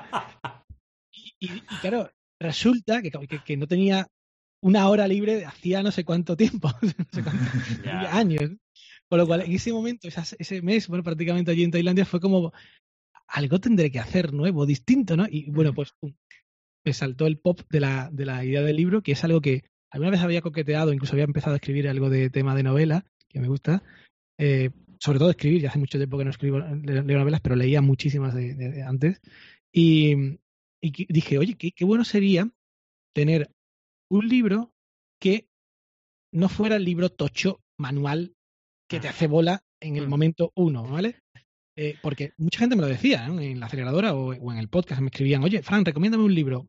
Pero claro, cuando le recomiendas el libro del manual del emprendedor, de, maravilloso, ¿no? De Steve Blank, o, el manual del Lean Startup de Eric Ries, muy bien, ¿no? Pero, pero cualquiera no se lo traga, ¿no? No, no, no, Yo no te digo que, te lo termines, pero por lo menos que te lo empieces, ¿no? Gente que se lo ha comprado y no lo ha empezado. Lectura ligera para dormir, ¿no? Exacto, exacto. Entonces, claro, eh, pues digo, si combinamos esta idea de, de, hacerlo novelado, por decirlo así, una fábula, con, con la parte de método, pues podemos tener algo interesante, ¿no? Y yo me acordé, pues obviamente, de Padre Rico, Padre Pobre, del monje que vendió su Ferrari, de, pues por ejemplo, quién, quién se llama mi queso. Hay varios casos ahí muy interesantes que, que te, te meten conocimiento en tu cabeza sin que te des cuenta, ¿no? De como Inception, como en Origen. Sí, correcto. Y además que lo, lo, bonito es que al final, que en una historia de estas, empatizas con los personajes, te, identificas con ellos y por tanto es como casi que emprendieras. ¿no? es la sensación que me han dicho eh, muchos lectores. Dice, oye, es que yo estaba, Leo, que es el protagonista principal, hay otros, pero eh, en el libro estaba, estaba como, joder, eh, yo hubiera hecho esto, ¿no? Y ahora qué me pasaría, ¿no? Porque claro, empiezan a pasar catástrofes y dicen, mm. en este momento, pues no sé qué, no sé qué haría y, sucede algo, ¿no? Y pues, oye, se, es como si lo estuvieran viviendo, ¿no? A nivel neuronas espejo, como sé cómo se llama, eh, eh, como si estuvieran transmitiendo esa misma información como si realmente hubieras hecho una inversión hubieras hecho una, decisión estratégica en tu, proyecto y, al final pues sale mal o sale bien, ¿no? En fin. Entonces, bueno, eh, ahí viene un poco la idea. Después, el tema de, bueno, este método está puesto en, en, fichas, ¿no? Es decir, es muy fácil de seguir. Es para personas que pues no tienen ni idea de emprender, no han emprendido nunca e incluso va más allá, ¿no? Porque va a estas reflexiones que hoy hemos hecho al principio, sobre todo de, que tienes derecho a emprender y no lo sabes, ¿no? Y, mm. aunque a veces muchas personas le va la vida supuestamente bien, en el sentido de que, pues, bueno, tienen su trabajo, su casa, su familia, pero sienten que le falta algo, ¿vale? Sienten que, pues, no, que no, que han llegado al final de la escalera y han tenido toda la vida queriendo acelerar para llegar ahí, y cuando llegas ahí, se te ha acabado la ilusión. Mm. Por tanto, creo que emprender para todas esas personas que quieren algo distinto, ¿no? Y ser pues más autónomos con sus vidas y tal, es una magnífica elección para probarlo, ¿no? Yo no digo, ojo, esto igual no estáis de acuerdo, pero me da igual, yo tengo que decir, aquí he venido a hablar de mi libro. yo que hay que quemar las naves en el minuto uno, ¿vale? Es decir, no creo, no creo que eso sea un buen consejo en general, porque hay gente que tiene su hipoteca, su familia, sus coches, mm. pagan sus letras con sus historias, y si deja todo y se acabó, pues oye, mm, igual te vas a ver en un problema. Y además es que vas a tomar decisiones mm, hiperapresuradas al corto plazo. Exacto. Pero, pero si tú lo haces con cierta cabeza y puedes mantener cierto actividad, cierto sueldo, medio sueldo o, haciendo trabajos de consultoría. Hay muchísimas empresas que han nacido de, consultores o de gente que hacía servicios puntuales y que después lanzan cosas, proyectos que son los que van bien, ¿no? Mm. Por lo tanto, esa es una de las partes más importantes del libro, ¿no? El, desmitificar el, qué es un emprendedor y cómo se lanza uno a emprender. Eh, también mucho mito respecto a que solamente se puede emprender si eres un chico con un garaje en Silicon Valley y tienes 20 años, ¿no? ni mucho menos. La mayoría de emprendedores son personas que ya rondan de los 35 45, está demostrado, ¿no? Esto es Harvard Business Review y además tienen mucho más ratio de éxito porque obviamente tienen más experiencia, más contactos y más todo, ¿no? Por lo tanto, quiero decir, estas son unas labores del libro importantes, ¿no? El, que la gente le haga pop la cabeza y mucha gente me ha escrito diciéndome, después de leerme tu libro, me he preguntado, ¿y por qué yo no? Digo, pues entonces hemos conseguido el, objetivo. Aparte, pues aplicar las técnicas y todo, fantástico, pero si no, ya el hecho, ese hecho de removerte por dentro lo suficiente y hacerte despertar, me parece ya que ha sido un objetivo conseguido. Qué bueno, 100%. Qué guay. Y bueno, ahora desde un punto de vista de mm, enfocarte a explicarle a la audiencia qué le recomendarías a alguien que estuviera pensando en escribir un libro, ¿no? Si nuestra audiencia, pues bueno. Alberto. ¿El qué? Estás preguntando para un amigo, ¿no? No, no, es, nada. exacto, exacto, exacto. Para mí no. bueno, a ver, te digo, mira, yo, yo una de las cosas que hago siempre que me meto en algo normalmente es eh, intentar mm, embeberme de todo lo que hay alrededor, o por lo menos de todo lo que puedo y me da tiempo dentro del marco temporal que tenga establecido, y intentar pues maximizar ¿no? y mejorar mis opciones ¿no? de hacerlo. Y esto es lo que hice aquí, ¿no? Obviamente la parte de emprendimiento la tenía muy trillada, pues, todas las programas de aceleración, experiencias personales, podcasts, libros que me he leído, cientos de materia, expertos con los que he trabajado en todo el mundo y todo, todo esto. Pero la parte, por ejemplo, en este caso, literaria, es decir, la parte de ficción, de la historia que hay detrás, este, esta persona frustrada que el médico le manda, ¿no? Como mi burro, mi burro, pues el médico le manda irse a hacer un curso de buceo, bueno, un bautismo de buceo. Mm. Y, y, pues es algo que le dice, oye, esto, macho, esto, esto que tiene que ver con, con, mis problemas, no, no, hazlo. Ahí conoce a un millonario que es el que le da el reto de, ¿qué harías si te ofreciera un millón de euros para emprender? ¿no? Y entonces ahí, ah, le cambian los chips por, por muchos sitios, ¿no? Entonces, bueno, pero, pero toda esa parte, esa parte literaria hay que formarse. Entonces yo me, busqué pues los mejores expertos en guionistas de Hollywood, tal, tal, para buscar y para hacer algo que realmente fuera bueno. Porque tu intuición puede ser buena, tu, creatividad también, pero ya hay mucho, mucho escrito sobre cómo escribir y cómo darle el tempo adecuado, los giros adecuados, hay muchísimo al respecto, ¿no? Y por otra parte, también el mundo editorial es muy complicado. Este es otro reto que yo me he enfrentado eh, porque tú puedes hacerlo por tu cuenta, incluso con crowdfunding, ¿vale?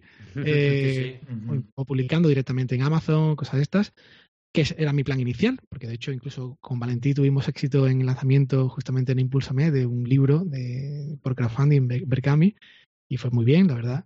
Eh, pero la verdad es que, oye, el mundo editorial tiene otras ventajas. Mm. Dicho sea de paso, una editorial importante te va a dar muchísima visibilidad, te va a poner sin coste para ti en muchísimos puntos de venta y por tanto me parecía interesante aprender del mundo. Pues ahí también me formé. Encontré, pues yo creo que el más experto que hay ahora mismo en este tema en España, que es Roger Domingo, que es mi mentor, por decirlo así, en este tema. Y él es el director de Planeta No Ficción, de todo lo que se publica en Deusto, Gestión 2000, Alienta, todo esto. Y pues él tiene un curso eh, que, pues, por supuesto habla de, de, cómo relacionarse con el mundo editorial, cómo funciona, cómo son los márgenes, qué editoriales hay, cómo presentarse, muchísimas cosas más.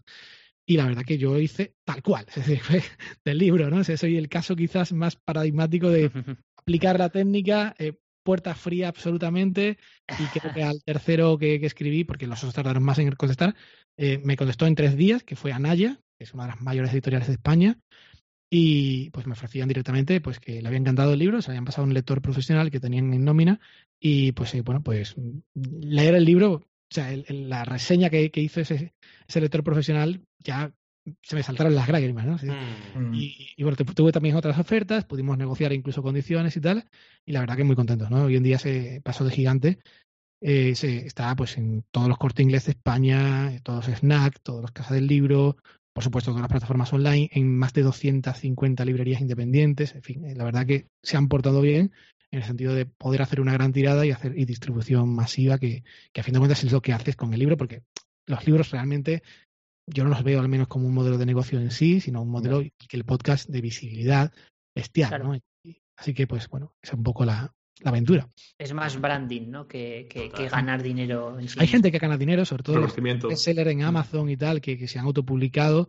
Eh, yo conozco algunos, ¿no? Mark Leclau, por ejemplo, y algunos más, que, bueno, han dado la clave, después han optimizado publicidad, historias y bueno, han conseguido eh, pues un buen dinero. Pero sinceramente pienso que es una base para otras cosas, mejor, en la mayoría de casos. Claro. Y, Fran, un poco ya haciendo, uh, un poco ahí, hacer un shift a un cambio de tema. Em, hay una coña en el podcast y es que ah, me dicen que me saco la herramienta. Cuando dicen que saco la herramienta es que, bueno, soy muy friki de, de muchísimas herramientas, eh, demasiado friki, y casi todo, eh, en casi todos los programas pues soltamos algún, eh, alguna herramienta, ¿no? Y, y, como creo que también tú, pues también estamos muy poco obsesionados con la productividad. Entonces, en este caso, em, ¿qué, ¿qué, herramientas nos recomendarías tú para incrementar nuestra productividad o qué herramientas utilizas en tu día a día que te sirven para eso? Bueno, es muy buena la pregunta porque esto me lo han preguntado muchísimas veces. Eh, como ven que estoy en muchos jaleos a la vez, me dicen, ¿y cómo lo haces? es una constante casi semanal de, mis, eh, oyentes y, me he resistido mucho, me he mucho a contarlo porque soy un desastre en general. es decir, yo no soy tan organizada como vosotros. está, muy bien, ¿eh? ser así de transparente. ni, hago, ni, tengo, o sea, he probado todo, todo absolutamente, ¿vale? Eh, todo tipo de herramientas tecnológicas, no tecnológicas, métodos de cualquier tipo. Pero mi cabeza funciona a chispazos, y la verdad, y al final lo que tengo que es un poco, mm, en vez de ponerle cajones, pues no, surfearlo, entre comillas, y llevarlo. Y en ese sentido, pues justamente me he resistido tanto que hasta hace muy poquito no, no publiqué un podcast hablando de esto, de cómo me organizo. Y creo que fue hace una semana o dos, o sea, muy poco. Y, bueno, básicamente lo que yo decía es que después de probar tantas herramientas de checklist, de, de Todoist, de muchísimas cosas, ¿no? Al final lo que, con lo que me he quedado, y te vas a reír, es con un listado en Google Docs de tareas. Bueno, pues ¿eh? Te voy a explicar por qué. Te voy a explicar, tiene su razón. Esto tiene muchas vueltas dadas. ¿eh? Desarrolla, desarrolla.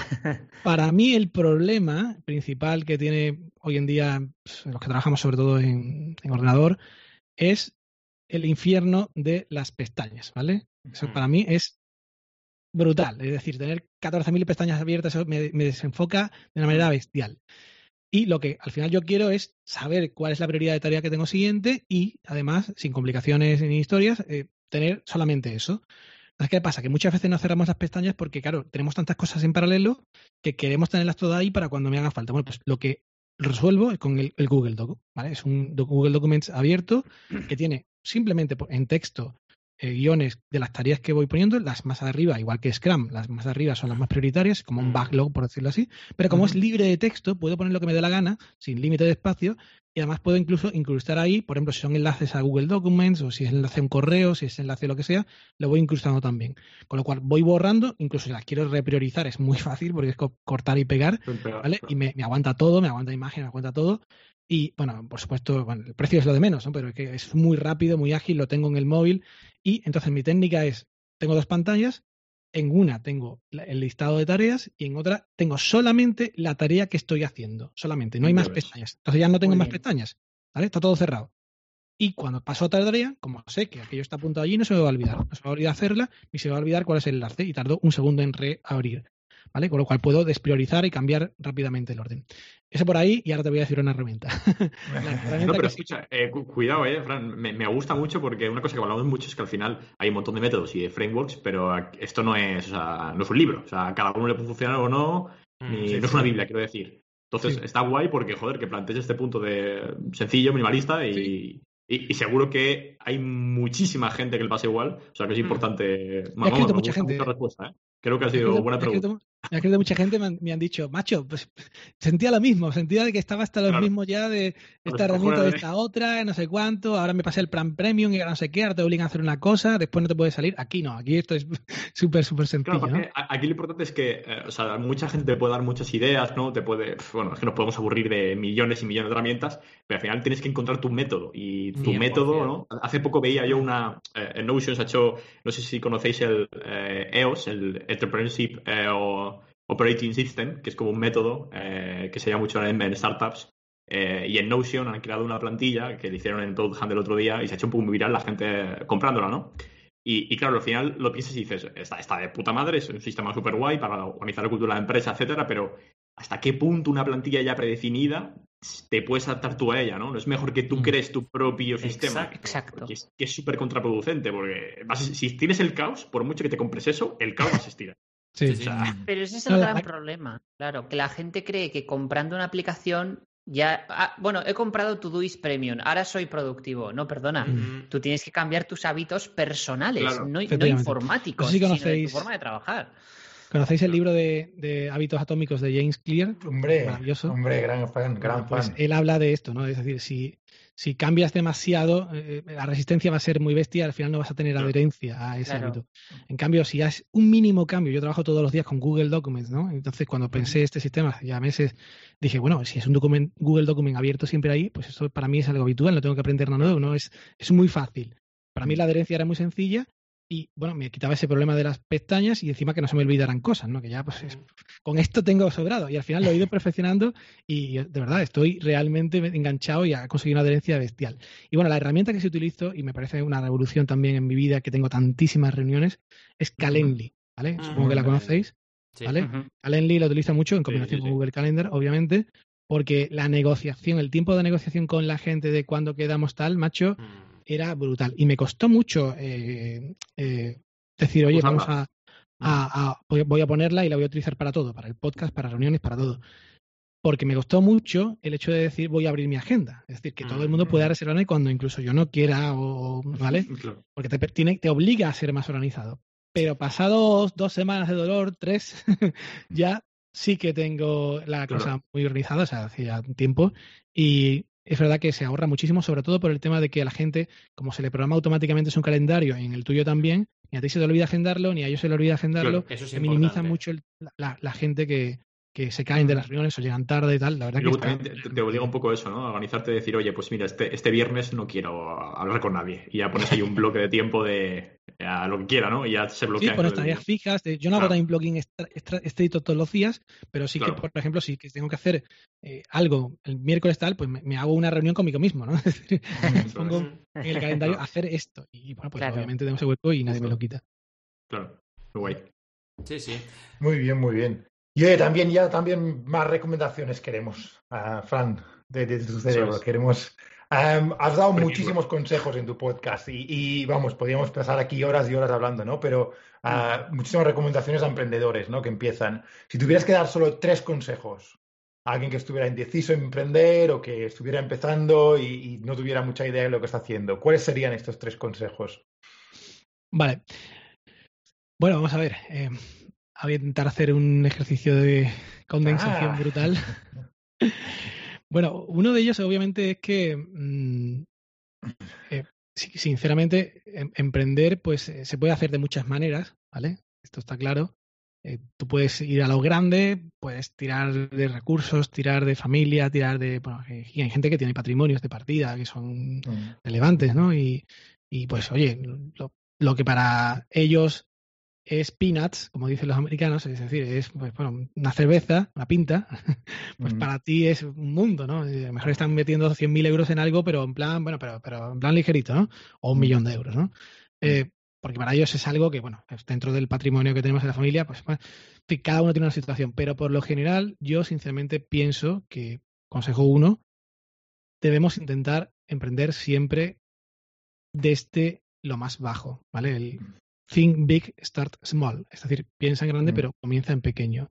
No porque nos importe más o menos ese dinero que vamos a invertir o no y tal, sino porque realmente el aprendizaje es mucho, mucho mayor si haces las cosas poco a poco, ¿no? En small batches o, como dicen en, el mundo startup building, de forma lean, ¿vale? Mm. Entonces, la forma, de forma lean las cosas, hoy justamente he tenido una sesión con eh, un mentorizado de, de, Impulsame, que está pues, montando un e-commerce de, camisetas de, niños, ¿no? Lo acaba de estrenar hace poquito, me aprovecho y le doy algo de Publi, es PPUMM, ¿vale? Pum, es camisetas.com. Camisetas así, pues muy ecológicas para niños, muy todos tejidos eh, respetuosos, plantan cinco árboles por cada camiseta que compres, muy chulo. ¿Vale? Y, está empezando y pues le, venía insistiendo esta idea, es decir, eh, Paco, oye, no te metas en Mm, invertir una barbaridad de campañas de AdWords o de, o de Facebook sin todavía saber por qué no te compran eh, mm, o no te están comprando este ratio de clientes que tú desearías que sí, que está teniendo muchas ventas, pero todavía se puede optimizar más. Entonces, si tú haces, en cambio, echas ahí una barbaridad de pasta ahí a lo loco y después el resultado no es óptimo, pues bueno, pues hasta que vuelvas a refinar esas campañas no, no vas a poder mejorar esos ratios, ¿no? Por lo tanto, eh, estás quemando publicidad, estás quemando público, ¿vale? Por lo tanto, igual tienes que optimizar tu web mejor, mejorar tu experiencia de usuario. De hecho, lo que le he dicho justamente es esto, ¿no? Es, oye, eh, a la gente que te siga en Facebook o a la gente que incluso que te compre, eh, invítale a hacerle una entrevista telefónica, incluso dándole un descuento, y le preguntas o le haces un test de usabilidad al estilo de Steve Crack, de, mm. de Don't Make Me ¿no? Eh, eh, o, o, no, o pregúntale al menos qué le han parecido las camisetas, el precio, haz entrevistas, pregunta, porque eso te va a permitir optimizar mucho esa web hasta que ya realmente digas, ahora sí y ahora meto toda la cantidad de pasta que haga falta, ¿no? estamos hablando de un proyecto que es muy claro verlo en e-commerce, ¿no? Pero en mm. otros muchos proyectos también se puede hacer. Lo que pasa que a lo mejor es más difícil de ver, pero se puede, siempre se puede hacer las cosas de forma mucho más lean y sobre todo mucho más de aprendizaje instantáneo desde el principio, antes de meterse en locuras que después obviamente hay que tener cuidado, ¿eh? porque hay gente que, que, apuesta a lo loco, ya que se lanza, se lanza del todo, ¿no? Y, y eso dicen, y, después la leche, pues mm, te cuesta años recuperarte, ¿no? Con lo cual hay que, para mí, primer consejo, ¿vale? Eh, hacerlo lean y sobre todo hacerlo con cuidado. Segundo consejo, en mi opinión y mi experiencia, los proyectos que se hacen en compañía tienen mayor garantía de éxito. Esto es controvertido, yo lo sé, ¿vale? Yo sé que hay mucha gente que dice, oye, yo no quiero más socios en mi vida, han tenido malas experiencias y tal. Puede pasar, obviamente. Yo también he tenido casos así. Mm. Pero, desde luego, a mí, por ejemplo, personalmente, me ha ido mucho mejor teniendo socios que no teniéndolo incluso aunque algunas veces haya sin sabores, ¿no? Hay un proverbio africano que se menciona mucho, que sabéis, ¿no? Que se, si quieres ir rápido, ve solo, pero si quieres ir lejos, ve acompañado. Mm. Pues yo lo suscribo completamente, ¿no? A final de cuentas, si piensas en un juego infinito, tú quieres que las cosas te vayan bien a largo plazo, medio largo plazo, ¿no? Para que hoy o la semana que viene esté cobrando, ¿no? Obviamente vas a tener que repartir porque vas a tener socios y tal, pero vas a hacer que el proyecto sea mucho más sólido que podáis complementaros incluso cuando tengáis bajones emocionales, que eso es la ruleta rusa de emprendimiento o de la montaña rusa, y estás todo el tiempo, ¿no? Pensando de, me pego el tiro, no me pego el tiro, ¿no? O, bueno, o estoy arriba o estoy abajo, ¿no? Pues con un socio es mucho más sencillo que, que, alguno pues tire del carro cuando el otro no puede, incluso por situaciones personales o lo que sea, y también para la inversión. Es decir, mm. eh, yo coincido muchos amigos míos inversores dicen lo mismo, ¿no? No me meto en ningún proyecto de un inversor solo, o sea, de un fundador solo, porque el riesgo es bastante más alto y ahí están las estadísticas, no lo inventamos, ¿no? Es que solo que te pille un mal momento de salud, ya está. Ya está. Claro, claro, efectivamente. efectivamente. Y, y, esto pasa, ¿eh? Y más ahora, fíjate con el COVID. sí, sí, exacto. Y, y, el, y lo último, pues el, lo que para mí es clave, el consejo más importante de todos y base en el libro es da el paso de gigante. Mm. No sé si sabéis qué significa paso de gigante, pero paso de gigante es cuando estás en la cubierta del barco. ¿Habéis buceado alguna vez? Pues cuando estás en la cubierta del barco, pues te dicen que te pones en el filo y que des un paso al frente, un paso grande, ¿vale? El paso de gigante, se llama un paso de gigante, se llama así literalmente en buceo, para que obviamente pues no te des con, con lo que llevas con el equipo en, la, con la barca. y claro, es un salto al vacío, literal, es un salto al vacío. Tú ves el agua, pero tú no sabes lo que hay debajo. Si hay rocas, si hay peces, si hay un tiburón, no lo sabes.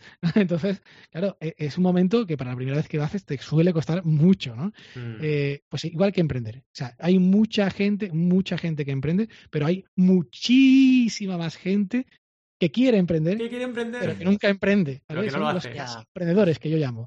Pues los casi emprendedores de estos, tengo yo el podcast lleno de clientes y, vosotros supongo que también conocéis muchos, ¿no? Que, que, han jugueteado en su cabeza con la idea muchísimas veces, pero el que nunca lo han realmente hecho, nunca han dado ese paso de gigante, nunca se han empezado a poner en marcha de verdad, porque tienen, pues, bueno, ya sabéis, ¿no? Síndrome del impostor, todavía no sé lo suficiente, quiero asegurarme que el mercado es el correcto, bueno, es que esta idea igual no está muy madura todavía en mi cabeza, bueno, es que no sé si soy capaz de hacerlo porque no tengo los recursos adecuados o los medios, los conocimientos, en fin, mil cosas, mil trabas que te puedes montar para no lanzarte. Y la realidad es que nada de eso importa, porque una vez que estás de verdad en el agua, al final buceas.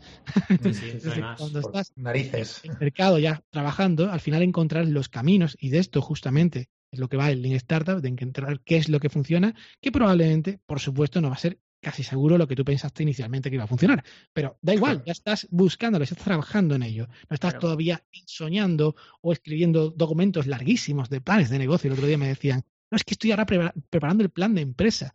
Un chaval acabado de salir de la universidad Digo, pero, pero tú ya has testeado el mercado. No, no, pero ya, bueno, llevo ya 50 páginas, no sé, una cosa así me dijo. No, no, no, por favor. No vamos bien, no vamos bien. Vamos, ya, totalmente. Como dice Steve Blank, ningún plan de negocio sostiene el primer contacto con el cliente. exacto, exacto. De verdad, o sea, ponte a la calle, intenta ya montar algo, ofrecer tus servicios, en este caso un servicio de internacionalización, y vender, eh, hacer contactos y, y testear de verdad qué es lo que necesitan los empresarios, en este caso que era su cliente objetivo, más que pues escribir ahí lo que tú tengas en tu cabeza, que a fin de cuentas pues no va a ningún lado. Qué bueno. Oye, llegamos a una parte así ágil, porque luego tenemos que echar un vistazo a nuestro chat. Y lo primero es, de todo lo que haces, de tu día a día como hombre orquesta, porque es así, ¿qué es lo que te hace más tilín? Es decir, me mola más el podcasting, me mola más escribir, eh, porque eso también es importante, ¿no? Para equilibrarte y estar con salsita en la vida. Tengo que decir que ahora mismo, eh, sin duda, eh, Plusvitec, ¿vale? Plusvitec es, eh, soy ahora director de negocio y, en fin, por todo, por todo. O sea, es que el día mejor de tu vida después de que te naciera tu hija y te casaste y tal, es el día que te llega una resonancia de un paciente mm. que se iba a morir, que no tenía ninguna otra opción de tratamiento y que, pues bueno, se le ha reducido el cáncer a la mitad, por ejemplo. Eso es, sí, sí, es que eso es... O sea, no, no hay comparación. O sea, me, se me ponen mm. todavía los pelos de punta y mira que lo he visto ya, ¿no? Sí, sí, sí. Eh, eh, para mí es una misión vital, más allá de negocio y más de todo. Y ahora con el COVID igual, ¿no? El otro día nos mm. llegaron resultados del tema de COVID en pacientes ya humanos con COVID. Eh, somos actualmente, todavía estos datos obviamente hay que validarlos con muchos más pacientes, ¿vale? Pero 76% mejor que el tratamiento actual del COVID. Wow, increíble. En cuanto a reducción de la inflamación. O sea, es que en ese momento tú dices, es que es lo de, uh, ¿vale? O sea, no por nada, o sea, sí, porque sí que ha costado tanta energía, tanto tiempo, tanto esfuerzo, recursos, miles de reuniones, es tan complicado que cuando mm. llegan ese tipo de noticias, tú dices, oye, ya, yo ya esto lo he hecho y lo he vivido, es como, no sé, el que subió el Everest, ¿no? Y llegó y lo coronó y después dice, bueno, ahora igual me muero, pero Uf, Para mí es algo espectacular y por tanto es en parte por lo que, por ejemplo, en este mes de enero, pues mi podcast ha, subido, ha sufrido mucho y tal. Obviamente, pues eh, mi deber obliga, ¿no? Y por ejemplo, yo sigo con todas las mentorizaciones, que son mm. muchas, distintos programas, eh, sigo con, pues, con todas mis empresas que tienen que seguir, me, me persiguen para, cuando soy más liado, pues quedar un poco más, poco menos, pero, pero sinceramente, pues eh, tengo que decirlo, es que esto, es muy grande y ahora estamos cerrando rondas con inversores internacionales, tengo meetings eh, en inglés con Estados Unidos un día sí, otro no, y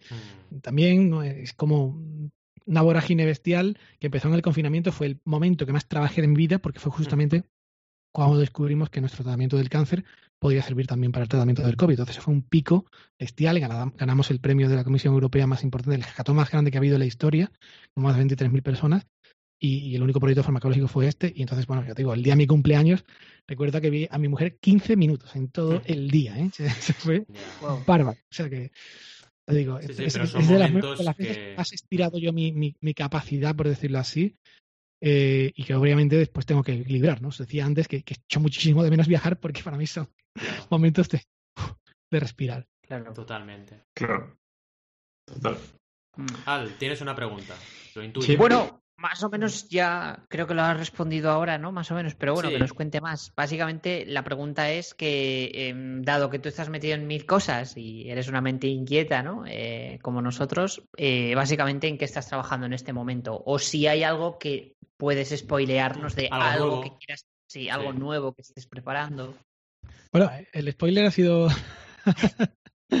ha sido previo, pero bueno, tengo muchas cosas, puedo hablar de otras cosas, por supuesto. O sea, que, sí, a ver, pues mira, eh, en Brioagro justamente, por ejemplo, acabamos de cerrar una inversión eh, muy importante porque el Foro Mundial de Business Angel, el WAF, donde yo soy miembro, el año pasado pues fui a Estambul, allí gané el primer premio para esta empresa tuve yo el placer de hacerle pitch y tal. Y mira que ya hace tiempo que no hacía pitch, pues lo hice y además gané, ¿no? De, de 2.000 empresas en todo el mundo. Y entonces, pues conseguimos la inversión y ahora justamente íbamos a buscar un inversor local, pues también eh, lo hemos conseguido y por tanto se cierra ahora esta semana. Y oye, noticias muy frescas porque también va a revitalizar mucho el ecosistema aquí andaluz, esa noticia. Encima, pues, eh, bueno, tenemos unos planes de expansión muy espectaculares. Acabamos de ganar el premio de la Comisión Europea a la empresa más prometedora para luchar contra la escasez de agua. Eh, bueno, es espectacular también. En fin, estamos muy activos ahí. Eh, y después, bueno, tengo otro tipo de cuestiones, ¿no? Por ejemplo, ahora, eh, justamente hace muy poquito, eh, creo que fue antes de ayer, se, terminó el plazo, hemos lanzado como un espacio de, una especie de hermanito, hermanita de Impúlsame, que se llama Reiníciame. Y dices, ¿esto eso qué, tiene que ver con un Fran, ¿no? Ni nada, ¿no? Pues bueno, esto lo dirige otra persona, es Bruno Moyoli, un experto en tema motivacional y tal, y es para personas que ahora mismo, en la situación que, que, es, que es, terrible, ¿no? Como sabéis que, en el tema del empleo, pues no tienen, no tienen dónde huir, saben qué mm, hacer, y no mm. son personas que tengan eh, claro que quieran emprender, ¿no? Lo que quieren es buscar un empleo y ya está. Y oye, pues fantástico, ¿no? Pero a esas personas se le puede dar una capa o se le puede dar un punto más de eh, profesionalización a la hora de conseguir ese trabajo, porque muchos de ellos no tienen ni idea de cómo presentarse, de cómo hacer un buen currículum, de cómo hacer una buena negociación, ¿no? En salarial o lo que sea y hay mucha gente que puede ayudar. Por lo tanto, con esta idea, pues hemos lanzado eso, Reiníciame, y la verdad que, bueno, ha sido un boom, un boom de inscripciones, un boom de, participantes, y, bueno, pues la verdad que muy interesante, y va un poco vinculado también incluso al propósito que os decía antes, ¿no? que las empresas que me gustan son las que ayudan, tenéis que ver los correos ¿no? que han enviado, porque me lo dicen los compañeros, yo no estoy en el día a día ni mucho menos, pero eh, me, lo dice Bruno y dice, oye, la gente está, pero ¿cuándo empieza? Por favor, no sé. Porque hay, mucha falta, de verdad. Hace falta mucha ayuda y lamentablemente tengo que decir que no, no se ofrece esa ayuda en otros sitios. Eh, hay quien lo intenta, pero en general, por ejemplo, los sistemas de, desempleo aquí en España están, yo creo que ya prácticamente a pagarte y olvidarse, ¿no? Eh, te dan el paro y tal, de fichas hasta por internet y se acabó y bueno, si encuentras trabajo bien y si no, pues nada. Con lo cual yo creo que se puede hacer mucho mejor. En fin, esto es otra, otra de las anécdotas, pero hay, muchas más, ¿no? también opositores, por ejemplo, va, va, muy bien también. Opositores es una empresa en la que yo soy eh, inversor y bueno, y socio desde hace ya unos años y oye, no, no, tiene mucho tiempo la historia de la empresa, pero ha ido creciendo en plan palo de hockey, ¿no? está mm. brutal, ¿no? Y ahora mismo son líderes, somos líderes de, del mercado de oposiciones, de preparación de oposiciones. Va un poco más o menos a lo mismo, ¿no? Gente que mm. quiere ser funcionario, por más que le digas de emprender, no nada, y, tampoco quiere ya empresa privada, ¿no? Muchos de ellos estarán trabajando, ¿no? Pues oye, es un membership site, tipo los que vosotros conocéis bien de, del ecosistema o mundo boluda. y, y, bueno, la verdad que es una maravilla, ¿no? Porque ahora se ha creado incluso opositores.net y aparte carteros.net. Eh, ambos tienen muchísimos clientes, un MRR ya que da, da vértigo, ¿no? Y o sea, un revenue mensual, unos ingresos mensuales. Y la verdad que, bueno, el equipo es maravilloso, estoy contentísimo. Este es de los casos de los que me siento hiper parte ¿no? del tema. Ellos pasaron por Impulsame cuando estaban con un WordPress montado, con un cursito y... pues conocí la edición en la que estuve yo, estaban ahí, sí, presentando, sí, sí. Claro, claro, es verdad, mm. tú viniste también, Adrián, perdón. Sí. tú viniste al evento Impulsame y ellos pues hicieron un pitch allí. Bueno, pues, entonces ahora, ahora hay unas 15 personas trabajando, sí, una barbaridad. Así que mm. muy interesante. Qué bueno. Qué chulo, qué chulo. Qué bueno. Y, bueno, ya para acabar, Fran, más o menos lo, has ido diciendo, pero para centralizarlo un poco, ¿dónde te podemos encontrar y dónde te puede encontrar la gente? Principalmente. Vale, pues bueno, oye, pues las redes, eh, LinkedIn, por supuesto, ahí Frank Guillén, me buscáis y yo suelo aceptar a todo el mundo, salvo que parezca raro de cosas eh, extrañas, de todo. y... Que los hay, ¿eh? sí. sí. Y, después, por otra parte, cada vez más, ¿eh? La verdad que... Con esto de la venta, la venta directa por LinkedIn está haciendo un, año de risa. Mucho daño a la plataforma en sí, ¿eh? Yo creo, pero bueno. Y por otra parte, bueno, pues yo creo que si quieren escucharme de forma habitual en el podcast en acelerandoempresas.com, pues ahí están los links a todo y también, pues por supuesto, Spotify, Spreaker, iBox, eh, iTunes, en fin, eh, Apple Podcast, Google Podcast, todo esto. Eh, Sí que es verdad que, hombre, el libro pues, está en una web aparte porque era ya muy singular, ¿no? Entonces, el libro está en pasodegigante.com. Ahí está, podéis incluso descargar un extracto del libro gratuitamente y todo esto. Y, bueno, pues después tengo un montón de páginas, tengo un montón de cosas distintas en muchos sitios distintos, impulsame.es o bueno, todo esto que, que os decía antes, que cada uno tiene su web. Pero sobre todo yo creo que el punto central es acelerandoempresas.com, a partir de ahí pues ya, si queréis escribirme o lo que sea, por supuesto, aquí estoy para vosotros. Y contesta, es Fran, que yo le escribí en frío, yo te escribí en frío. Sí, macho, lo que pasa es que tardé más de tiempo de la cuenta. Yo te pido disculpas. no, no, no, no, hombre, faltaría. unas cuantas de, días porque, en fin, voy.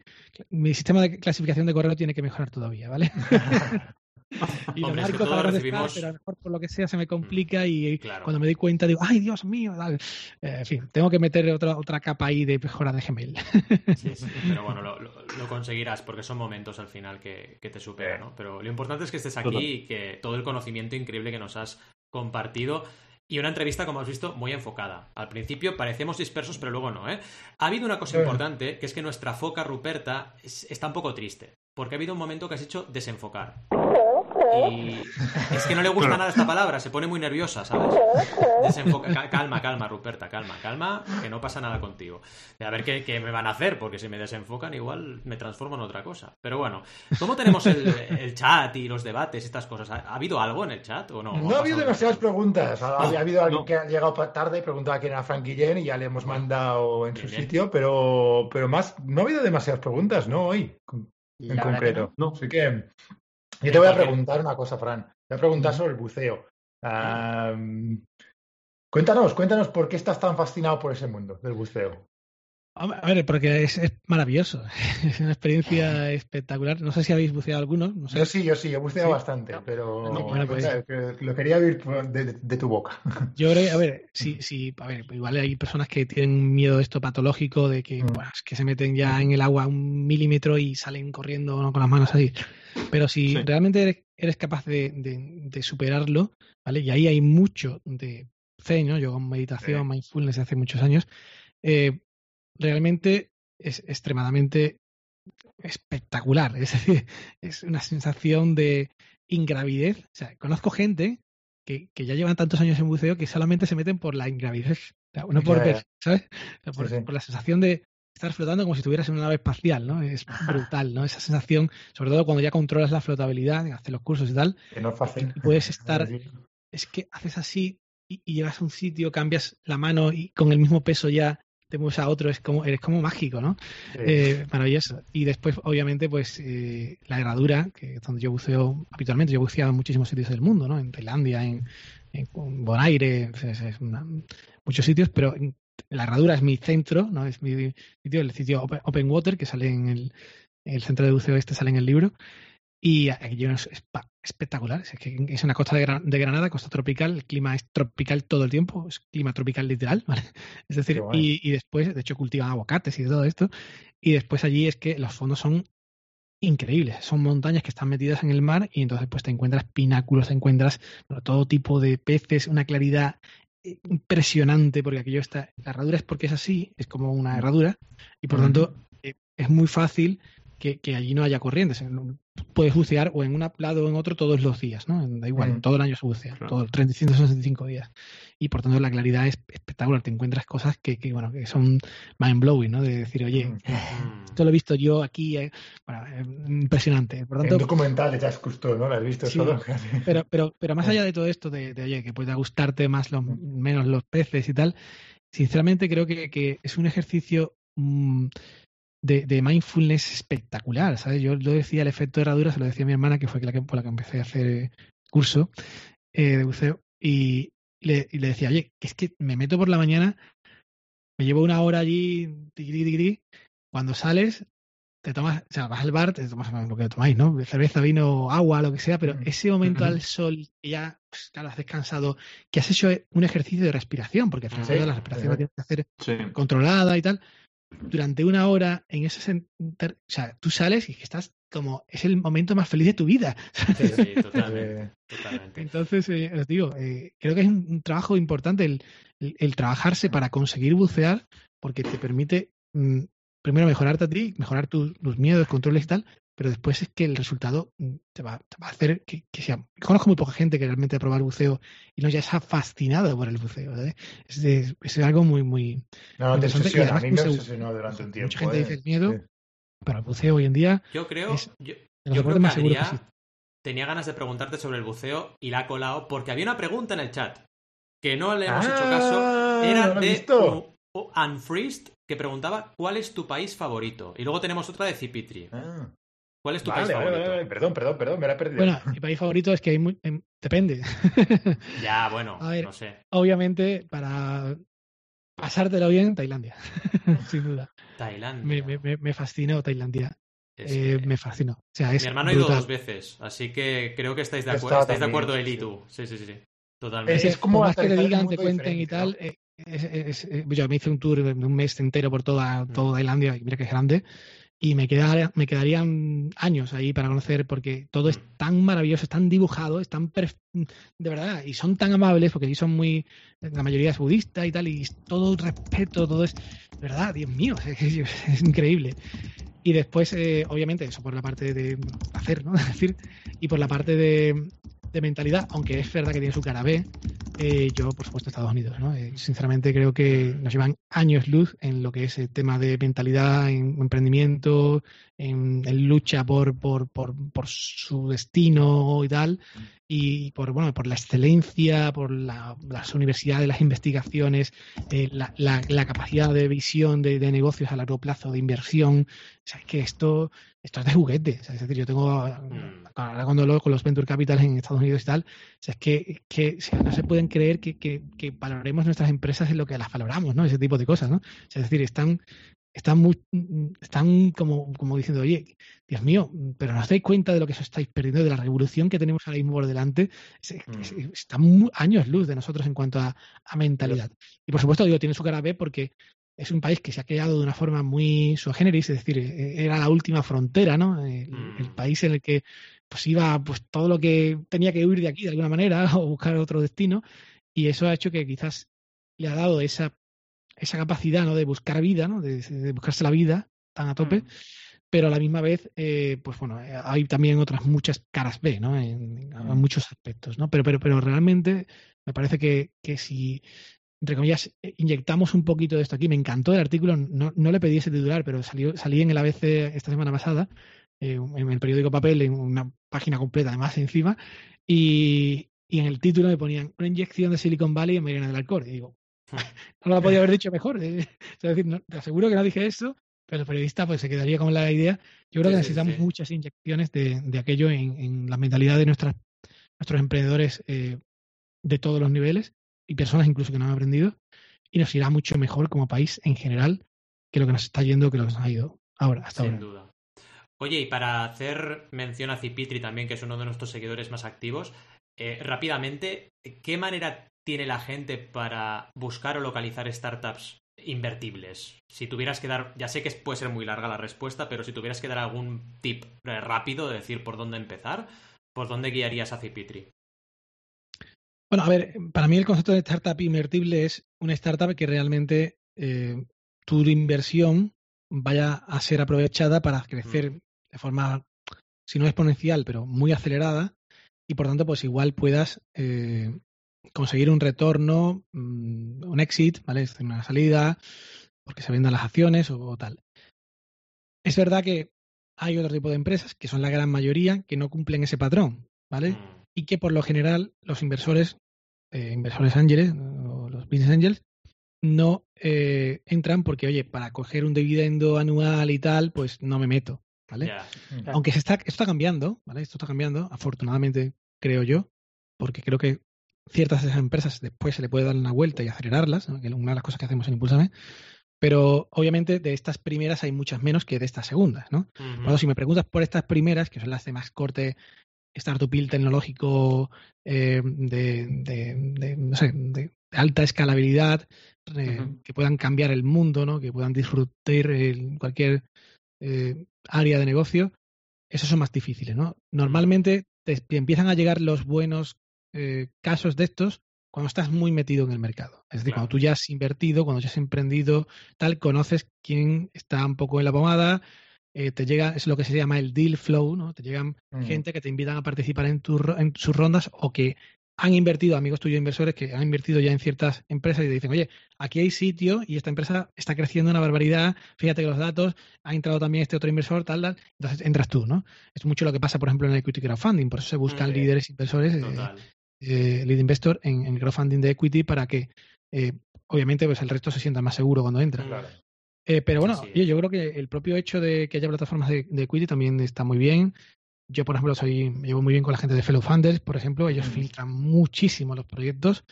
pelean mucho las valoraciones, algunas veces hasta, hasta de más. Y, y bueno, realmente cada cosa que sacan lo cubren, ¿no? Por tanto, oye, pues es también un buen sitio para ver y otras muchas plataformas. Yo pasa que con ellos tengo mucha relación y de hecho he entrevistado a muchos emprendedores que han empezado la ronda mm, o antes de lanzar la ronda, la he entrevistado en, el podcast y que, por ejemplo, cuando he publicado el episodio ya la habían conseguido, ¿no? O sea, en, dos días.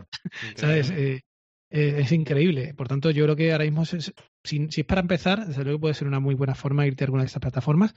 Y otra vez, obviamente, pues ir a foros de inversión, a foros de ese tipo de cuestiones.